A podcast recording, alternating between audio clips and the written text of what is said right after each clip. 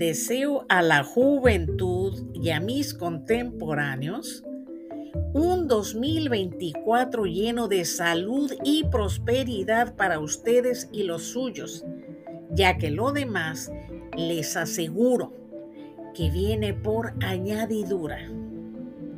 A ustedes les ha sucedido que al ver, leer o escuchar alguna anécdota o historia, ¿recuerdan otra similar?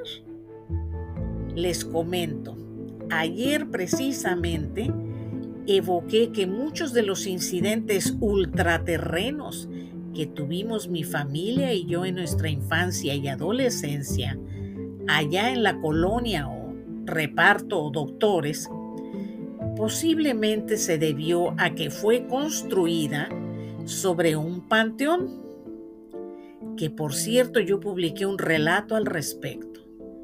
Pero aquí en los Estados Unidos, en la década de los años 50, en el estado de Georgia, el Cuerpo de Ingenieros del Ejército de los Estados Unidos construyó el lago Lanier sobre la hoy inexistente ciudad de Oscarville.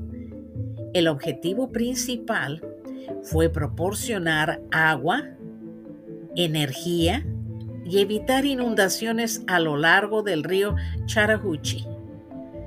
Esta construcción provocó el desplazamiento de unas 250 familias, la destrucción de 50 mil acres de tierras de cultivo y la reubicación de 20 cementerios.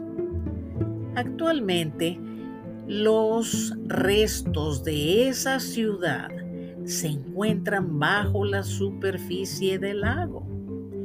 Esto representa un peligro para los navegantes y nadadores.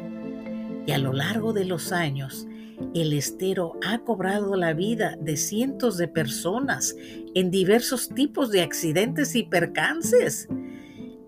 La mayoría de estos inexplicables. Se estima que desde su construcción en la década de 1950, se han registrado más de 700 muertes. Algunos lugareños cuentan que han visto la figura fantasmal de una mujer con un vestido azul cerca del puente. Pero también se ha dicho que la sumergida ciudad de Oscarville fue una vibrante comunidad con una próspera población negra cuya historia está marcada por violencia racial e injusticia. Se dice que los espíritus afectados rondan el lago en busca de justicia y venganza. Hay muchas muertes incomprensibles en ese misterioso lago. La más reciente fue el domingo 13 de agosto de este año. Un joven hispano inusitadamente perdió su vida. Y así como este deceso, ha habido muchos más. Bueno, allá en México, uno de los tantos lugares embrujados está en la colonia Doctores. Pero entre este lago hechizado y la Dama de Azul, posiblemente sigan agregándose más víctimas con muertes inexplicables.